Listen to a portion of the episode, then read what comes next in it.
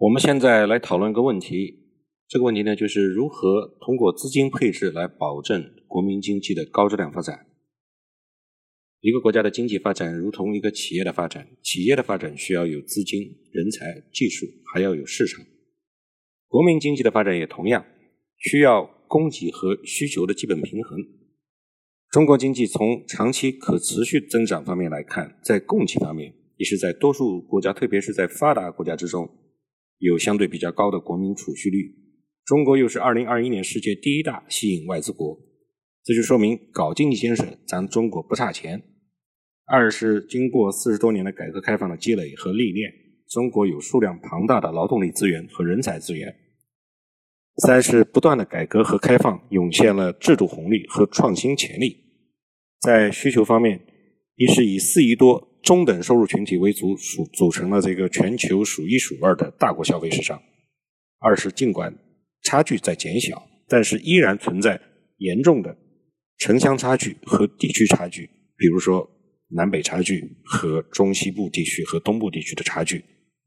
这就决定了进一步扩展我国的投资需求和消费需求还存在很大的空间。根据上面的这些分析，排除意外的因素，如果从纯经济的逻辑来看，在中国未来的一个历史时期内，要保持国民经济可持续稳定增长是完全没有问题的。以上从实体经济要素方向的分析，但是呢，如果其中资金配置的问题处理不好，或者说总体的资金配置处理好了，但是结构上面没处理好，即便你有比较高的国民储蓄率。有比较高的总供给和总需求水平，同样也不可能指望国民经济可以实现可持续的稳定发展。为什么呢？因为我们现在是搞市场经济，搞市场经济的重要特征就是要搞信用经济。二零二零年，我国全年的 GDP 产出是一百零一点六多万人民币，多万亿人民币。支持一百多万亿 GDP 产出的全社会的资金总量是多大呢？这个数量级是。就取一个二零二零年全社会融资量，这个数高达两百八十五万亿，两者的差距也有一点八倍。其中呢，二零二零年 GDP 增长百分之二点三，增加量是两点三四万亿，而社会资金的融资量却增加了三十四点八六万亿，和上年同比增长了百分之三十五点八。当然，去年有特殊的疫情的原因。那么，支持百万亿级 GDP 产出的财政资金用了多少？二零二零年一般公共预算支出是二十四点六万亿，仅为社会融资总量的百分之八。今年的财政赤字是百分之三点二，地方专项债三点六五万亿，中央预算内投资才零点六一万亿，而且前两项债是要偿还的。所以说，可以说整个国民经济建设中。大量的投资用款，绝大多数是通过金融中介的方式来筹集的，都是要还债的。其中不用偿还的财政资金是微乎其微的，也就零点六一万亿。所以，经济建设中，如果总的投资收益不不能覆盖借贷成本，覆盖它的利息，甚至低于借贷成本、低于利息，就表现为到期无法偿还利息，连利息都付不起，那就是债务危机，进而要引发新的建设资金筹集不到位，或者表现为经济活动中断。企业呢，保破产倒闭，经济增长就不可持续。即使投资收益从全国总体上是覆盖了借贷成本和利息的，但是在局部上，如果有一些企业不能覆盖，这同样也会引起局部的债务危机，从而影响总体的增长。这个道理是非常显而易见的啊。零八年美国金融危机之后的十几年，我国经济中逐步暴露了一些金融风险。到二零一七年，十九大报告提出了在全党建成。全党在全面建成小康社会的决胜期要完成什么呢？要完成得到人民的认可、经得起历史的检验的三大历史任务。其中提出的第一项任务就是要重点防范金融领域的风险。这个我们不是一次两次提了。经过这几年的整顿，我们守住了在全国不爆发系统性风险的底线，经济基本稳住了。但是同时，大家也看到了，曾经被社会一时热闹报道的一些金融产品，被一些地方政府极力推崇的金融产品，纷纷被取缔。或者有的已经暴露风险，在风险处置之中，有的责任人跑路跳楼，有的机构呢输得血淋淋的。在整顿之中，银行的巨额的表外业务在归表内的时候，引发了其他中小金融机构的一系列问题。比如说，这个大家都深有感触，有五千多家 P to P 公司被关闭，巨额的债权债务遗留问题，迄今仍旧难以处理。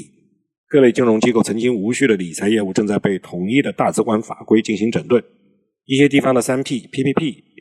与特色小镇的债务遗留问题层出不穷。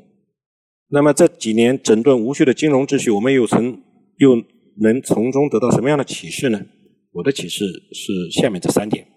第一，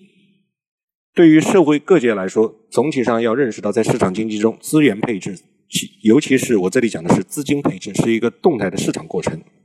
在经济发展过程中，我们可以制定很理想的长远发展规划，可以谋略成千上百个巨大的工程规划，成百上千上亿。但是要明了，这一切都是要靠借钱来支撑的，啊，融资必须。而且要特别注意到，在市场经济、信用经济的条件下，我们可以制定很理想的发展规划，但是在现实中没有，也很难提前几年做出未来若干年量化到每个季度的资金总量规划和配置规划。因此呢，在现实经济活动中搞得不好，就容易发生局部性的金融风险或者系统性的金融风险。当发生比较大的风险之后，为了确保社会稳定，不发生动荡，处理结果往往只能用三种手段其中的之一。第一呢，就是央行通过相关的渠道多发钱，最终以货币解决货币贬值来解决。第二是让有些经济主体直接就破产或者破产重组，缩减资产，冲减资本，以抵消过去若干年的积累的财富为代价。第三呢，就是通过增加新的负债来掩盖旧的风险，借新债还旧债，以花后代人的钱为代价。但不管是哪种方式，都会影响未来的经济增长，无非就是输今天的钱，输昨天的钱，还是把明天的钱都输掉。所以呢，搞经济建设绝不能脱离实际硬干，更不能为了出政绩不顾条件什么都想干。搞市场经济就要尊重市场规律，学习和熟悉市场条件下资金配置的市场动态过程，要制定规划。搞项目的大的项目建设，既要考虑必要性，也要充分考虑它的可能性。第二方面呢，在当前的国情下，要实现资金的有效配置，重点要搞好国企改革。经过四十多年的改革开放，在全社会资金已经基本实现自由和流动的情况下，要实现有效的资金配置，尤其是要强调企业，特别是规模巨大的国有企业，它的一切的经营活动就必须坚持市场准则，因为与民企五六七八九的贡献。相形见绌的国有企业，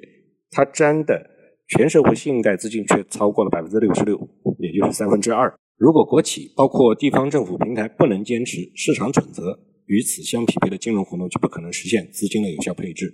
就此意义上讲，在中国目前，我们要看到金融发展中的问题，更需要看到国有企业发展中碰到的问题。要呼吁加快金融改革和创新，更要呼吁加快国企的改革和创新。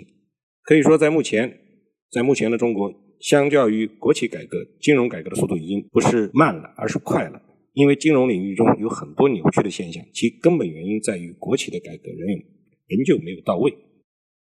第三，作为第三方金融服务机构，要坚持穿透管理的金融创新原则，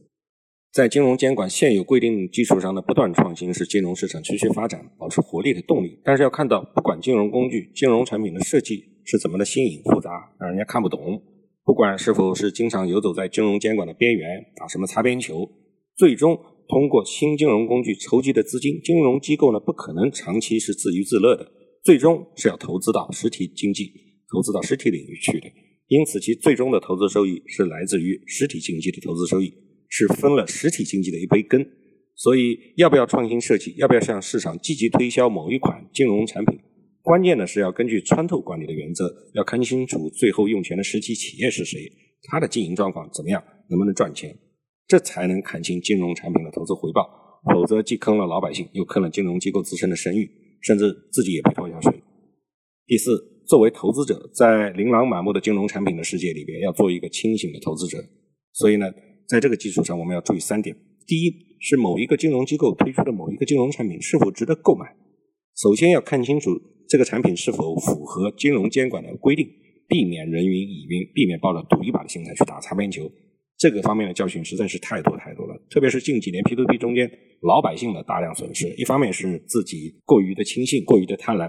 第二呢是投资者也要尽量学会运用穿透管理这个原则。面对眼花缭乱的金融产品，要学会分析，看清他所筹集的资金最后的使用者是谁，这个使用者的经营状况是怎么样的，业绩如何。他能不能承担最终对投资者回报这样的一个承诺？第三，面对地方平台操作中对于各地方政府各种形式的担保和征信，我们也要清醒地了解1995年全国人大通过的担保法。担保法第八条早已经规定，国家机关不得作为保证人。它的第九条明确规定，学校、幼儿园、医院等等以公益为目的的事业单位、社会团体不得作为保证人，这是一个法律底线。二零二一年，最高院最新的担保法司法解释仍旧坚持一九九五年这个担保法的上述的基本原则，否则违背这些东西就视为担保合同无效。所以，投资者、债券承销商心中要有底。作为各级政府是不能做担保和征信的，因此，作为地方政府的投融资平台，它不是政府机关，它是一个公司，是一家企业。既然作为公司企业，理论上，如果你的经营不完善，你的业绩不好，那完全也有可能是倒闭破产的。不要管它的最后的担保征信是谁做的。因此，面对全国范围内个别地方政府乱举债的行为，为了打破刚兑，确保市场经济秩序，对于个别的经营不善、严重违规的那些地方平台公司，我相信决策者最终也会做出严肃的处理的。出现杀鸡儆猴的现象也不足为怪。对此，的投资者必须保持清醒的头脑，千万不能抱有侥幸心理。